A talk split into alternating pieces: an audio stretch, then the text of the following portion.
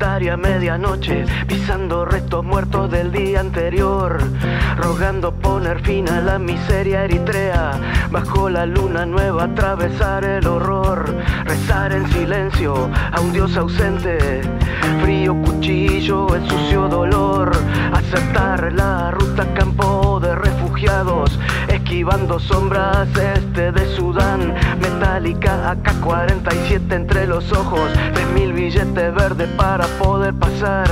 Pongamos por caso que se llama Jebre, el nombre ficticio, su grito no. Ayúdennos o por favor. Ayúdennos o. Mundo migrante. Dar luz a las injusticias y violaciones de derechos humanos que otros invisibilizan para que nuestro planeta sea un lugar habitable para todos.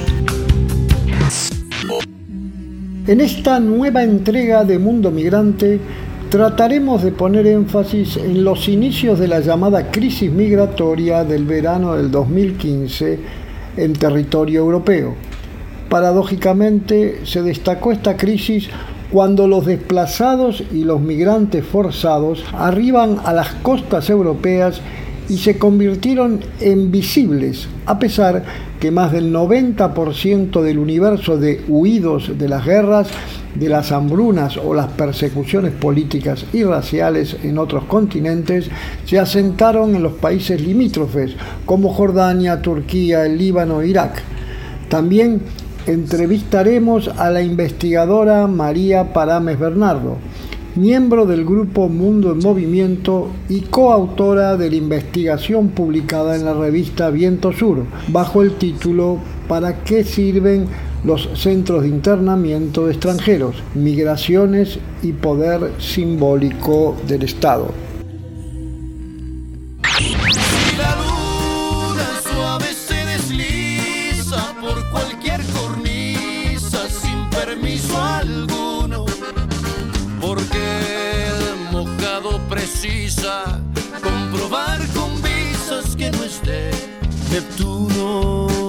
Un mundo que promueve la libre circulación de capitales y mercancías, crecen cada vez más las restricciones a la libre circulación de los seres humanos. Seres humanos. Con la vereda que conduce hasta tu casa, mojado, mojado de tanto llorar, sabiendo que en algún lugar espera un beso haciendo pausa desde el día en que te marchaste.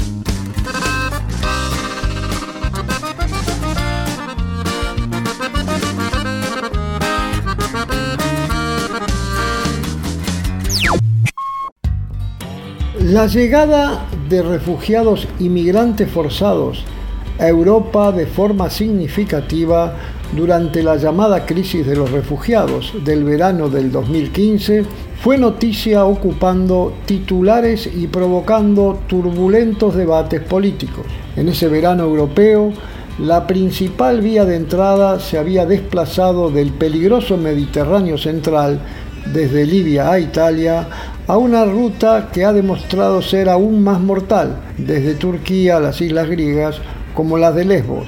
Las tragedias que fueron precipitándose a lo largo de ese verano han situado esta cuestión en el centro de la agenda europea del 2015, donde ha permanecido durante meses por la magnitud de las cifras. Así fue como el 20 de abril de ese año, más de 600 personas se ahogaron en el Mediterráneo al volcar su embarcación poco antes de la medianoche, en aguas libias a unos 180 kilómetros de la isla italiana de Lampedusa. El 28 de agosto las autoridades austríacas descubren los cuerpos sin vida de 71 refugiados e inmigrantes en un camión frigorífico abandonado cerca de la frontera de Austria con Hungría. La policía declara que el camión procedía de Hungría y que las víctimas podrían llevar muertas entre uno a dos días. El 4 de septiembre, la imagen del pequeño niño sirio Aylan Kurdi, cuyo cuerpo fue arrastrado por el mar hasta una playa turca, tras un fallido intento de alcanzar Grecia, movilizó a millones de personas en todo el mundo y trasladó de nuevo el foco de la atención pública a las tragedias humanas de quienes tratan de llegar a las costas europeas. Este impacto mediático en Occidente eclipsó el drama aún mayor que se vivía desde hacía años en los países limítrofes a Siria, tanto Jordania, Líbano, Irak y Turquía, en donde cientos de miles de desesperados huían de una guerra en la vecina Siria. Al término del verano del 2015, la Unión Europea intentó un compromiso con sus 27 países miembros, en el cual se comprometían a tener cuotas mínimas de refugiados que nunca fueron capaces de cumplir, a excepción de la Alemania de Angela Merkel. De ahí en más, las políticas migratorias fueron constituyendo lo que se llamó la Europa Fortaleza, los diversos lugares improvisados en distintos puntos de la geografía europea, como los de la isla Lesbos, se convirtieron en verdaderos campos de hacinamiento humano. Hasta el 2020, mucho antes de la invasión rusa al territorio de Ucrania, 12 millones de personas eran consideradas del interés para ACNUR en el territorio europeo. Casi un tercio vivían en Turquía, país que ha acogido a 3.700.000 personas refugiadas, la cifra más alta en el continente. En Europa la cifra es mucho menor, a pesar de haber sido considerada por la Comisión Europea una crisis imposible de gestionar. El número y origen de los refugiados en Europa ha ido cambiando en el momento más álgido del 2016, llegó a 235.300 personas en su totalidad. En el 2018 se redujo a 58.000 y en la primera mitad del 19 a 37.100, de los que justamente 18.400 llegaron a Grecia, 13.300 a España, 2.800 a Italia y 1.300 a Chipre. De este verano a siete años vista, los migrantes siguen sufriendo largas temporadas de hacinamiento en diversos centros denominados de acogida, donde esperan la lenta resolución de su solicitud de refugio. Lo cierto es que el denominador común en cada país de la zona Schengen es tomar al migrante irregular como un verdadero potencial delincuente al cual se lo detiene por parte de las fuerzas de seguridad de los estados en las llamadas centros de internamiento de extranjeros, como paso previo a su expulsión.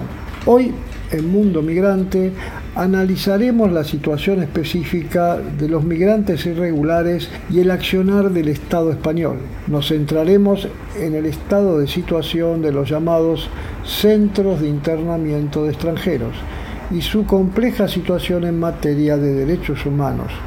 Para ello entrevistaremos a la investigadora María Parames Bernardo, quien es coautora de la investigación editada en la revista Viento Sur junto a Blanca Bernardo y a Jorge del Cura, cuyo título es ¿Para qué sirve un centro de internamiento de extranjeros, migraciones y poder simbólico del Estado?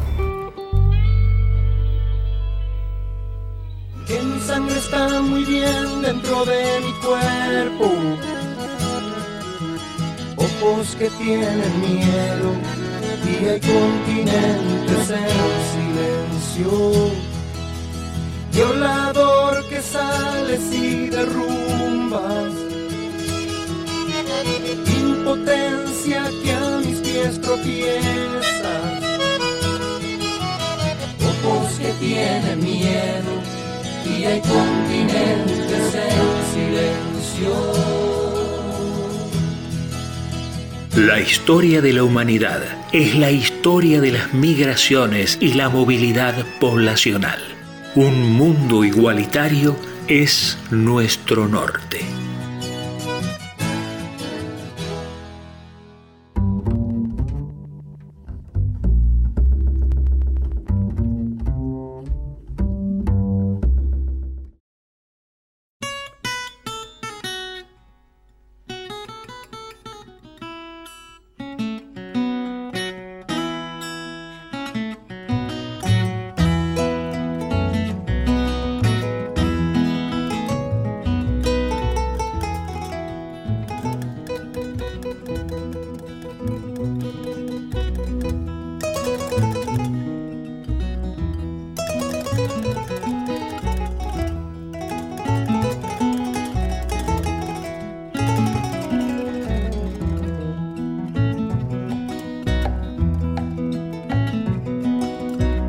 Modi hawre yerse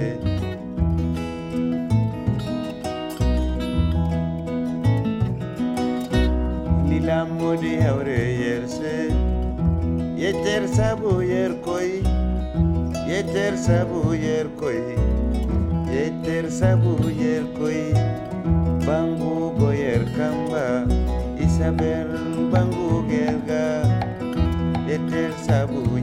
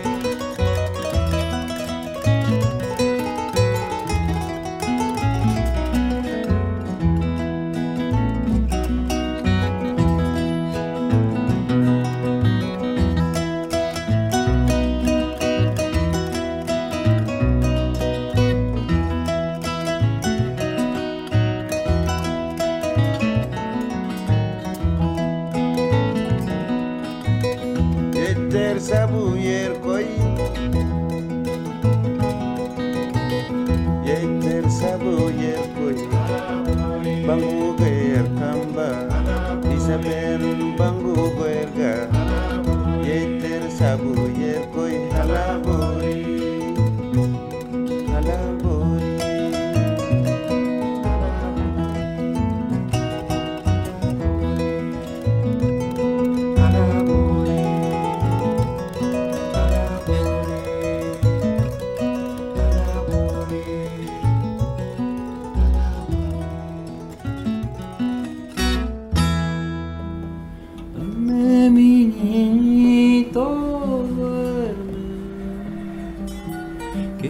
avión que ves pasar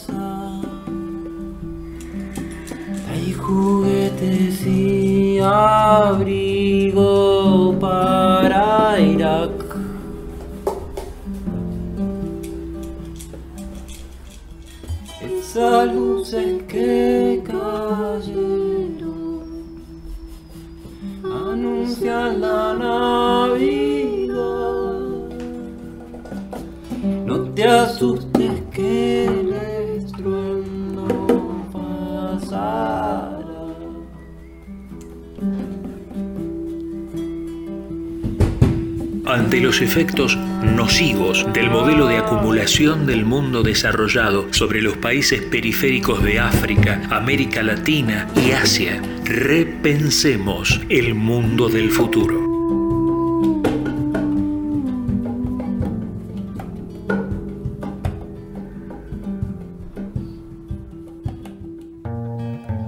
En la entrega del mes de septiembre de Mundo Migrante, nuevamente vamos a hablar de la Europa Fortaleza. Y para esto entrevistaremos a la investigadora de la Asociación Mundo en Movimiento, María Parames Bernardo, quien es coautora de una investigación editada en la revista Viento Sur, junto a Blanca Bernardo y a Jorge del Cura. Esta investigación lleva el título de Centros de Internamiento de Extranjeros.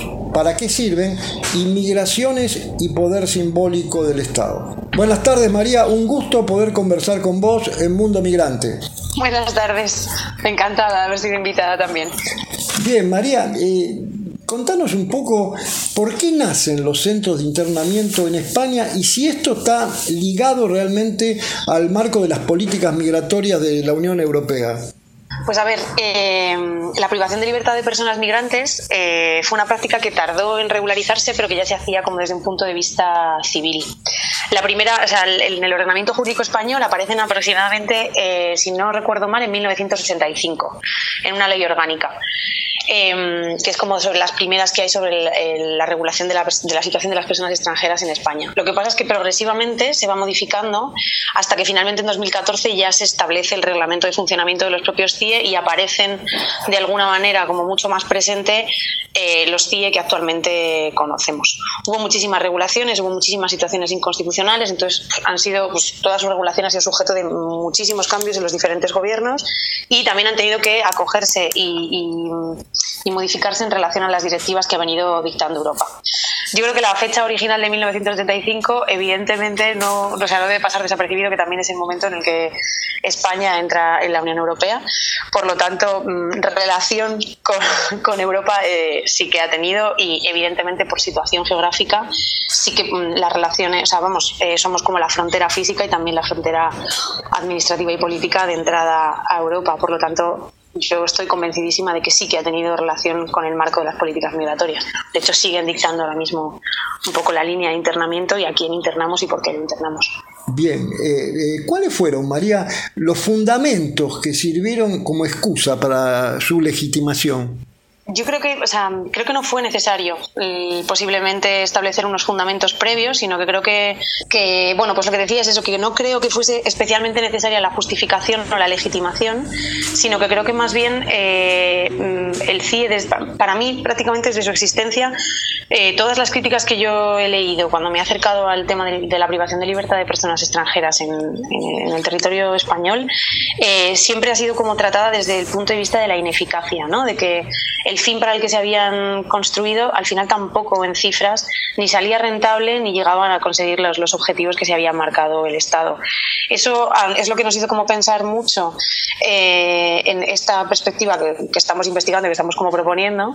Entonces creemos que, que, al final no hace falta una legitimación, sino que más bien hacen como un funcionamiento de mm, demostración del poder que tiene el Estado. Yo necesito, mm, o sea, un Estado necesita legitimar si tiene ese poder o no lo tiene. Posiblemente no necesita legitimarlo, sino que necesita demostrarlo. Y creemos que los CIE son una manera de una manera más de demostrar que con determinadas vidas pueden hacer lo que quieran. Bien, eh, es cierto que no solo en Madrid, sino que en diversas localidades de España existen. Eh, ¿Cuáles son las más eh, significativas o los lugares donde son realmente puntos verdaderamente neurálgicos de, de esta casa de migrantes? Pues a ver, em, la privación de libertad y la gestión de las deportaciones en España no, no, se hace única y exclusivamente desde CIE. Yo creo que esto para, para los oyentes y las oyentes es importante. Em, España lleva a cabo las deportaciones tanto en 72 horas directamente desde comisaría, que es el porcentaje más elevado casi todos los años en todos los informes. Em, el porcentaje de deportaciones que se lleva a cabo desde CIE es prácticamente ínfima y eh, desde directamente desde los puntos de llegada como puede ser Ceuta, Melilla o las costas andaluzas eh, las deportaciones se hacen prácticamente de manera automática cuando el aparato está funcionando eh, al 100%. Son las llamadas expulsiones en caliente.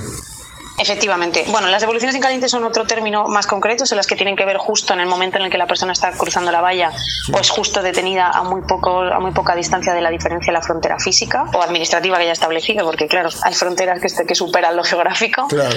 Pero la devolución en caliente tiene que ver con el momento en el que se coge, en ese mismo momento se coge a la persona, no se le da opción ni se le ni se le hace una lectura de derechos ni se le asiste jurídicamente y automáticamente es vuelta, se la vuelve a, se la devuelve a su territorio.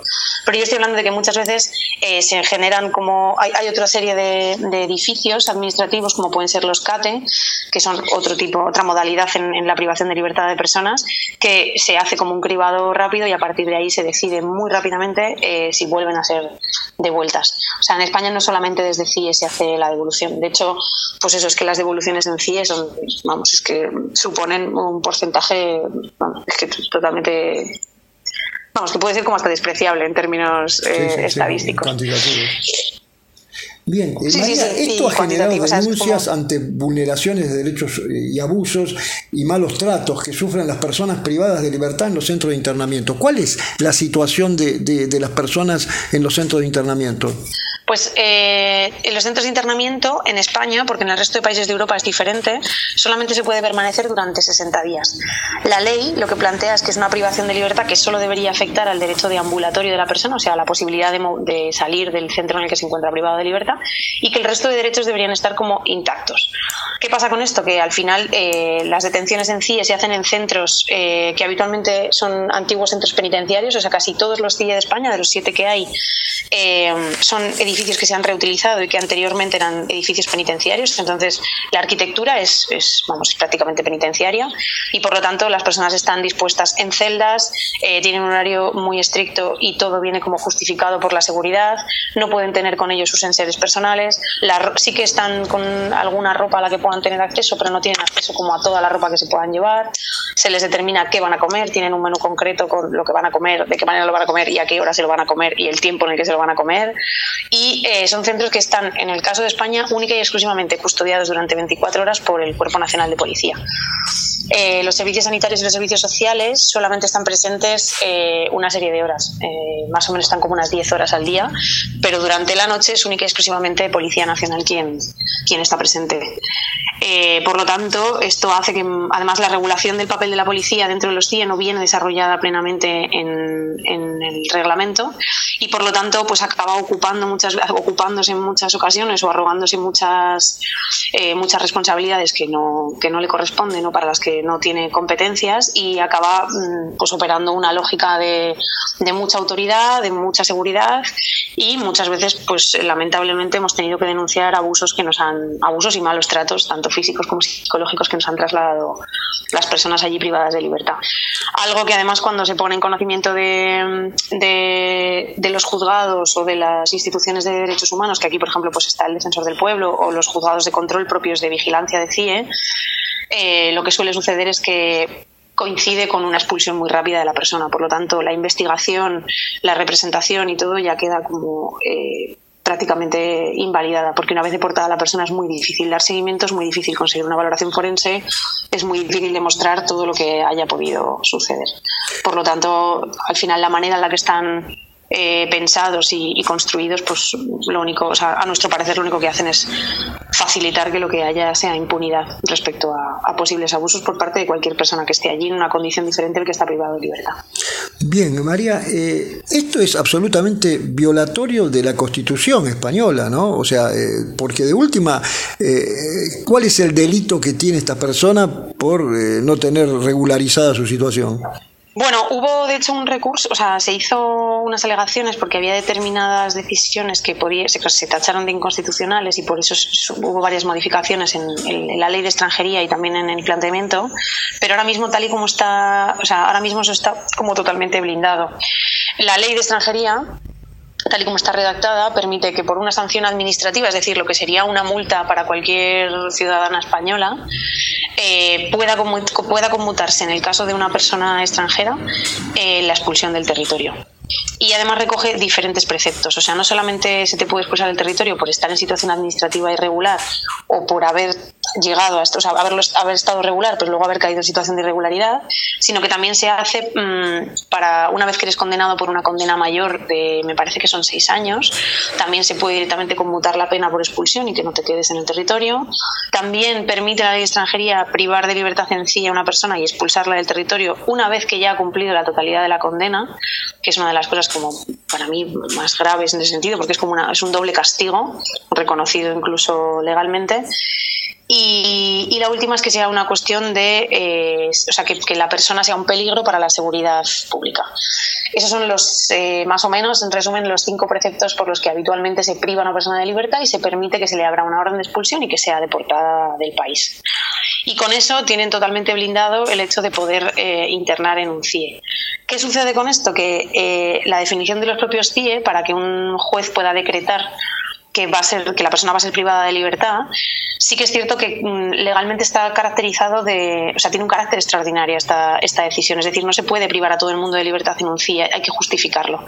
Lo que pasa es que eh, la justificación, por ejemplo, eh, en la mayoría de los casos viene derivada de plantear que la persona no va a ser localizable, no se va a presentar el día del vuelo, no, que no tiene un, un, un domicilio en el que se la pueda identificar.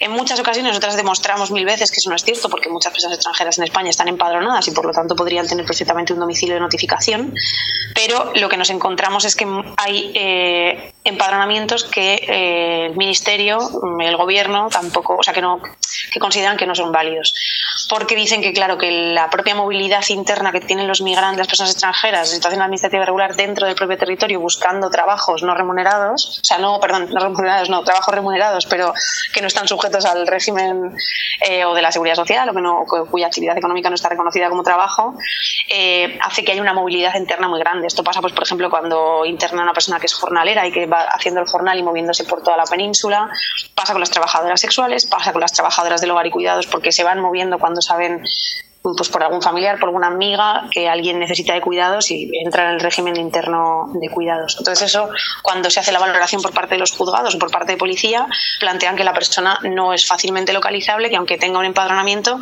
se mueve para desempeñar su, actividad laboral y por lo tanto eh, no es tan fácil localizarla. Y con eso consideran ahora mismo que es una justificación suficiente como para privar de libertad a la persona durante 60 días y a partir de ahí eh, intentar su, hacer efectiva su expulsión. ¿Con una simple contravención puede llegar a caer en un centro de internamiento un extranjero? Sí, Efectivamente. De hecho, es una de las de los bueno de, las grandes demandas por parte de los bueno de los activistas de defensa de derechos y evidentemente de todo el colectivo migrante eh, organizado en España, ¿no? O sea, la, es, es, muy muy muy clave eh, tener en cuenta que el hecho de que tú no puedas denunciar por encontrarte en situación administrativa regular cualquier barbaridad que te haya sucedido facilita que puedan aprovecharse de ti eh, desde cualquier aspecto. Entonces, por lo tanto, nunca vas a tener como una pública, no vas a discutir con tu casero o tu casera si te cobra el doble o el triple en el piso, si, un, si alguien, si alguno de los patrones en el campo no te paga el salario que mereces por el trabajo que has hecho, pues eh, tampoco vas a poder denunciarlo y no, bueno, y ya pues ni pensemos en situaciones de abuso en otros términos que se puedan dar, que tampoco, pues que las personas extranjeras no van a poder denunciar por el mero hecho de que una vez que se presenten en comisaría y se compruebe que son que son extranjeras en situación administrativa irregular, pues lo que se van a encontrar posiblemente es la apertura de una orden de expulsión, independientemente de que se investigue el delito que hayan padecido. Pero la orden de expulsión ya se la llevan y eso ya facilita un, riesgo de, deportación. Ah, claro. Bien, eh, María, como, como íbamos leyendo nosotros eh, el trabajo de, que fue publicado en la revista Viento Sur, Tal vez entonces no sea tan importante el número ni la eficiencia de los centros de internamiento, sino el papel simbólico que juegan, sea, esta capacidad para someter y expulsar ¿no? al, migrante. Sí, eso es justo un poco lo que, lo que introducía antes. Em, lo que tenemos claro es que al final quien acaba internada en un CIE es, es, esa clase trabajadora que ha sido como totalmente empobrecida y que ha sido desprovista de todos los derechos. En España casi todos los derechos sociales y civiles vienen como muy vinculados al, derecho eh, laboral y por eso eh, una de las, o sea, nosotros consideramos que parte tiene, o sea, parte de la desorganización que se ha creado, del miedo que crea el CIE, de, de esa demostración tan salvaje y tan cruda de lo que te puedo hacer si estás en situación administrativa irregular y como estás solo, eres pobre, no vas a tener nada que hacer, lo que voy a demostrar es que puedo hacer contigo lo que quiera y por lo tanto vas a estar a mi merced. Al final, si yo te necesito trabajando por dos euros por uno o por ninguno, tú vas a estar disponible porque vas a depender absolutamente de mí. Entonces creemos que los CIE al final son esa demostración de cómo eh, no solo el Estado español, sino Europa demuestran ese poder estatal que tenemos para... Eh, es, como ese pase, es como si tú quieres venir vas a tener que venir en estas condiciones, en estas, son las condiciones que yo te impongo y yo cada vez las voy a ir, eh, voy a ir devaluando más tu posibilidad de, alcanzar derechos y de defenderte y, seguramente de, de autoorganizarte. Por eso también con concluimos como la investigación con esa propuesta de que posiblemente desde la autoorganización eh, en, una, en, una, cuestión laboral y sindical sea la que nos permita eh, que esa masa vuelva a, pelear, a recuperar sus derechos y que de alguna manera pueda empezar a vincular, eh, bueno, pueda vincular eso con, con, una recuperación de su autonomía. En base a esto de lo que decís, si por ejemplo un grupo de migrantes conjuntamente con un sector de activistas conforman una cooperativa autogestiva, ¿Eso podría servir como, como forma de, de, normalizar la situación o también habría muchísimos obstáculos? Eh, o sea, entiendo que te refieres como así hay, hay, como capacidad de que se autoorganicen, o sea, como que legalmente cuánto podría funcionar o, en qué sentido. Claro, o sea, por ejemplo, te doy un caso, qué sé yo, un, taller de bisutería o, algo que, que, la gente pudiera, en base a, sus saberes o a sus oficios o qué sé yo, una cooperativa de, de, por ejemplo, de fontanería o cosas así, ¿Está previsto que no es necesario que tengas eh, estés bajo relación de dependencia o la clave para, eh, para poder ser ciudadano es eso, es primero tener un trabajo bajo relación de dependencia, con contrato, con todo? Claro, efectivamente la regulación está, está sujeta a esa relación de dependencia de un contrato, pero sí que es real es muy, muy real, en, España, es una realidad muy, muy, o sea, muy marcada en España, que en, casi todos los sectores laborales, hostelería, cuidados, eh, están las personas migrantes en situación administrativa irregular. Por lo tanto, ya están como desempeñando esa relación laboral. ¿Qué pasa? Que pasan los años porque una persona extranjera en situación administrativa irregular en el territorio español tiene que esperar tres años sin que le hayan abierto una orden de expulsión para iniciar su proceso de regulación. Y esos tres años tiene que demostrar que durante esos tres años ha vivido en el territorio. A partir de ahí es cuando puede empezar una relación, esa relación de dependencia sujeta a un contrato. ¿Qué pasa? Los empresarios, bueno, en el, caso de los espacios de hogar y cuidados, que serían como las familias de los familiares dependientes que necesitan esos cuidados, eh, lo que pretenden es seguir teniendo a esas personas sin, un, sin, sin que estén sujetas a un, contrato. Porque, claro, ¿cómo me va a pedir un contrato? Porque si no trabaja eh, la primera que ha estado trabajando conmigo, ya llegará la siguiente en un estado de mucha más desesperación, yo tampoco le ofrezco un contrato y así podemos seguir, porque tengo a tanta gente en esta situación y con tanto miedo, y con tanto miedo a ser expulsada, y con tanto miedo a no ganar dinero, y con tanto a la espalda, que supone también una migración que tiene que mandar dinero desesperadamente a otro lado, que al final es una, es una rueda que no se rompe. Entonces, para mí es más como una organización sindical en esos sectores, en esos sectores que todavía no tienen un reconocimiento y en esos sectores creo que es donde tenemos que aglutinarnos todas y ejercer esa palanca como se ha venido haciendo tradicionalmente, para que realmente ese reconocimiento sea posible y se entienda. ¿Por qué? Porque lamentablemente lo que encontramos la mayoría de las veces es, es esto, ¿no? Es como desde el pequeño, o sea, la, pequeña situación en casa que necesitan a alguien para los cuidados que te dice, es que yo no le puedo pagar un contrato a esta persona, pero quiero que trabaje 17 horas en mi casa y esté en régimen de interna bueno, pues es que eh, usted puede querer la luna, pero es que si no hay un contrato y si esta persona no está en situación regularizada, esto no va, o sea, esto no se va a dar en los términos en que usted pretende, porque esto es explotación. Pero claro, todavía, o sea, pero ahora mismo la película está contada de otra manera. O sea, lo que está normalizado es que la gente en situación, o sea, que la gente extranjera en situación administrativa irregular trabaje sin contrato, pero al final el trabajo lo está haciendo. Por lo tanto, para mí ese cambio viene desde ahí, viene desde que desde cualquier actividad eh, se pueda sindicar. O sea, además ahora mismo o sea, espacios tan grandes, Madrid, Barcelona, zonas de industria, incluso también ciudades a lo mejor más pequeñas, en todas sus periferias y en todas sus plantillas incluyen en algún punto a, personas en situación administrativa irregular. Lo que pasa es que, claro, tampoco las inspecciones de trabajo son tan amplias como para, para contemplar eso. Y la inspección de trabajo no va en favor del migrante. Le pondrán una multa al empresario que tenga a alguien currando en situación administrativa irregular. Pero en ese momento que se sabe que esa persona está ahí, si aparece la, o sea, si eso se, se tramita y se, se traslada a policía, para la persona migrante es la apertura de una orden de expulsión. Por lo tanto, eso es lo que tenemos que romper. O sea, al final tiene que ser como un sindicalismo entre pares, claro. Tal cual, tal cual. Que no haga ninguna diferenciación y que, y que nos permita cambiar un poco ese marco, porque ahora mismo está narrado de manera sí, sí, bueno, es, totalmente un, un, círculo vicioso que es una trampa mortal. Podríamos decir, como afirman en, la investigación ustedes, que es una relación de poder que sitúa a los migrantes como objetos de un engranaje de generación de capital, pero nunca como sujetos de su propia vida, ¿no? Tal cual. Es justo esto de lo que hablábamos, ¿no? Es como si fuese gente que no tuviese como su propia agencia o su propio... O sea, claro, es que directamente lo que se plantea es que son trabajadoras, trabajadoras que tienen que estar a disposición en cualquier condición. Y esa es la creación que le ha hecho sentido y que le, y que le funciona a este sistema, pero que, que, no puede mantenerse así. Vamos, radicalmente eh, seguiríamos como volviendo como a la explotación y además, o sea, es que no, no podemos permitirlo porque cada vez además esa masa va a ser más amplia. Claro. Y esto es lo que es la falacia del neoliberalismo, porque por un lado te plantean los derechos individuales siempre y cuando eh, no seas migrante, ¿no? Efectivamente, sí, tal cual, no puedo estar más de acuerdo.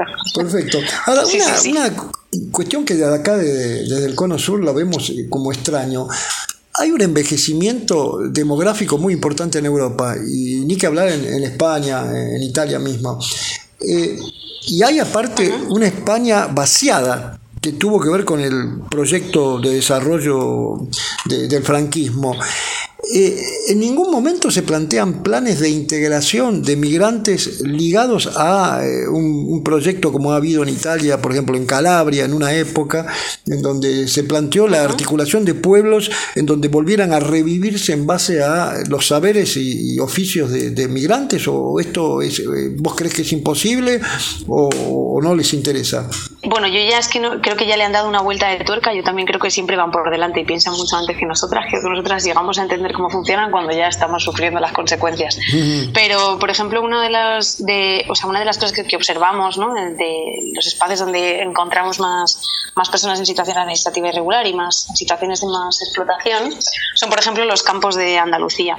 Eh, Europa y concretamente el Estado español ha acordado una serie, o sea, tiene una serie de acuerdos con Marruecos, por ejemplo, que consiste en, la contratación de personas extranjeras eh, en Marruecos, o sea, en origen, que de hecho empieza a pasar con Latinoamérica, eh, y son personas que vienen única y exclusivamente a hacer la temporada, que no tienen asociado a ese contrato de trabajo el permiso de residencia en el Estado, salvo durante el tiempo en el que van a estar eh, ejerciendo el, trabajo para el que son contratadas. Entonces, para mí es que ya no hay un planteamiento como de uso del territorio, sino que hay un planteamiento único y exclusivo de eh, usar esa mano de obra lo más barata posible, porque esto incluso además, primero hacen la temporada las, pues, las trabajadoras contratadas en origen y después las trabajadoras locales, lo cual también genera unos enfrentamientos con la población local tremendos y genera muchísimos problemas de convivencia, aumenta el racismo y aumenta las relaciones de diferencia entre, entre unas y otras. Entonces, entonces, yo no creo que haya un planteamiento así por parte de los Estados, creo que todo lo contrario, creo que toda la parte sur europea está, está subcontratando todavía más al sur en momentos concretos y sobre todo solamente en esa parte de extracción de, lo que nosotros necesitamos. Pero eh, para lo que viene siendo, para reforzar en derechos, para ofrecer posibilidades, en absoluto. Y gente que viene, que ni siquiera, o sea, no acceden a casas, viven en, campamentos, o sea, y no acceden a casas porque, claro, es que ese permiso de residencia está muy relacionado con, con quien viene a trabajar y se dan auténticas barbaridades. Y encima, sobre todo esto se hace también en un enclave muy perverso, muy bien pensado, se hace en Marruecos, se hace especialmente con mujeres y especialmente con mujeres en que, cuya alfabetización no es la, mayor. Entonces, muchísimas veces también firman los contratos eh, sus hermanos o sus eh, parejas y son mujeres que vienen para recoger el fruto rojo, por ejemplo, y que cuando termina la recolecta tienen obligatoriedad de volver a Marruecos. Entonces, yo creo que no hay, no hay intención. Verdaderamente un drama. Eh, en, relación a esto, eh, por último, María, en un contexto tan complejo, con el crecimiento de, la xenofobia y hasta te diría de tendencias de ultraderecha, ¿no? Eh, sí. ¿Cómo ves el futuro cercano? Porque aparte de, ser investigadora, vos sos activista eh, en determinadas localidades, vos que estás en la, Comunidad de Madrid eh, activando eh, en favor de los derechos humanos. ¿Qué avisoras vos de cara al futuro, al corto y al mediano plazo?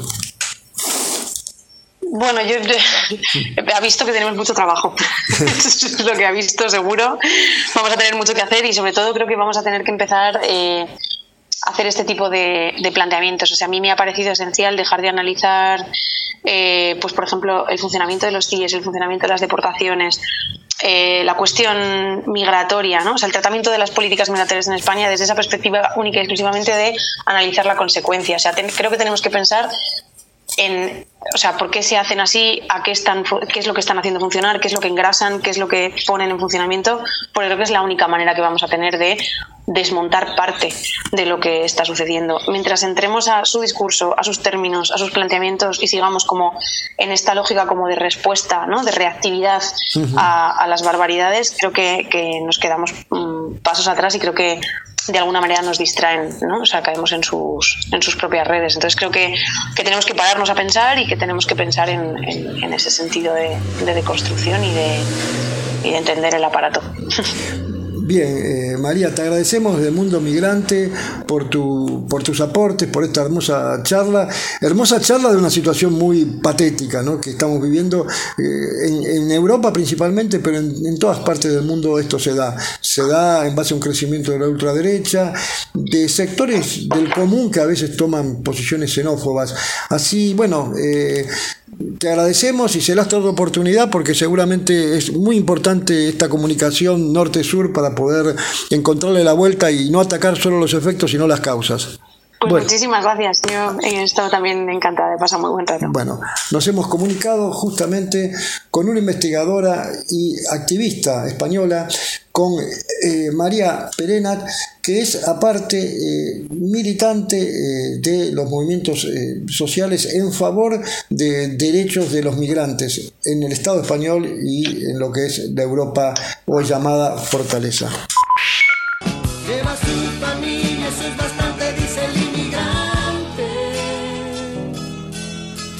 Desentrañar las causas de las migraciones forzadas y modificarlas es apostar a un mundo más justo.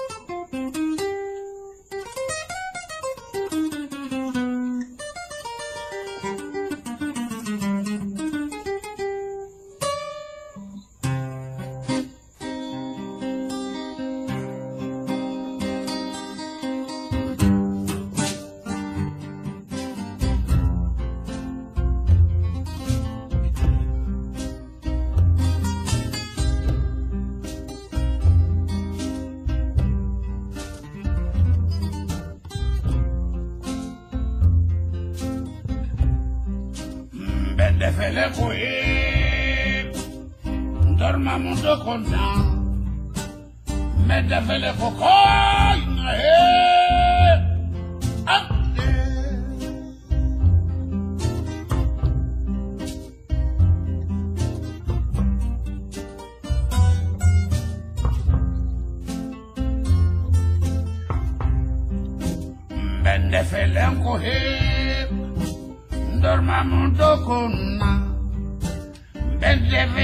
hole in. I'm. I step London now. I step London. I step London hole in the head.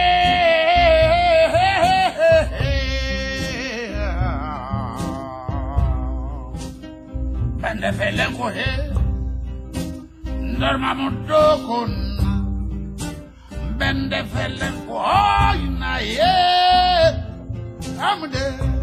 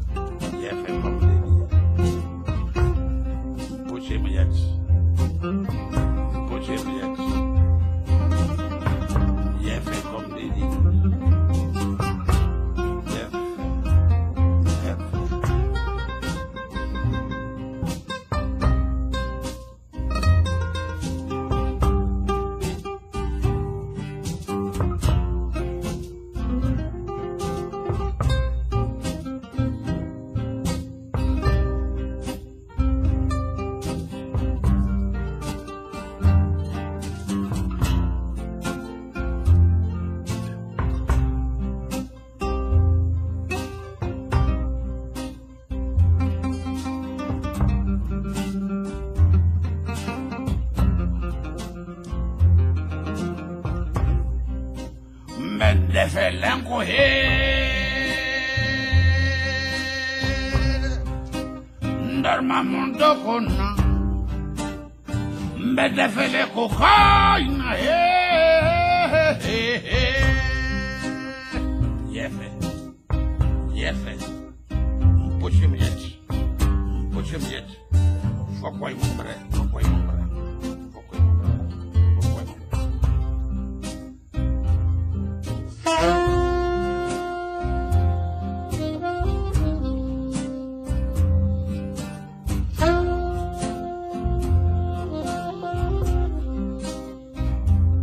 Y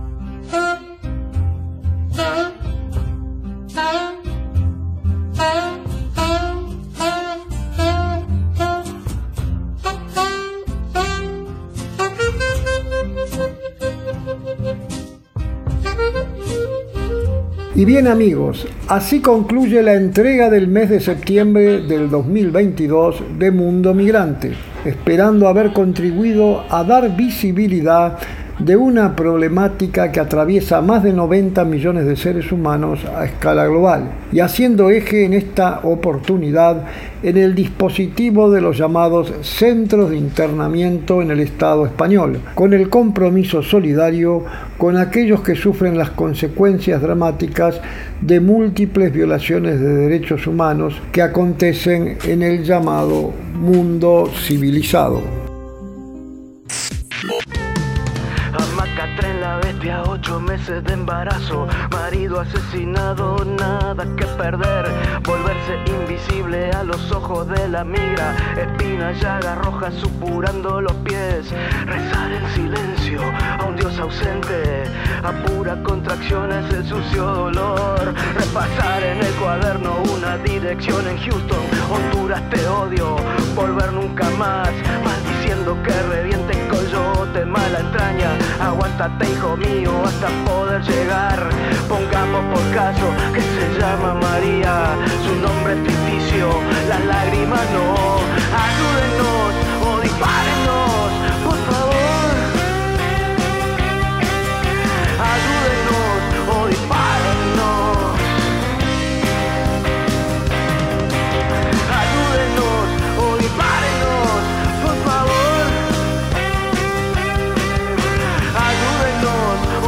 Todos los meses, Mundo Migrante te abre una puerta global que te motiva a transformar la realidad, donde los reportajes a protagonistas y especialistas comprometidos en la defensa de los derechos humanos de los desplazados por conflictos, perseguidos por razones políticas, religiosas, étnicas y sexuales, permitan denunciar lo que se invisibiliza en los grandes medios, donde podamos reflexionar sobre la destrucción de los ecosistemas y sus efectos en las migraciones forzadas por cuestiones climáticas y medioambientales.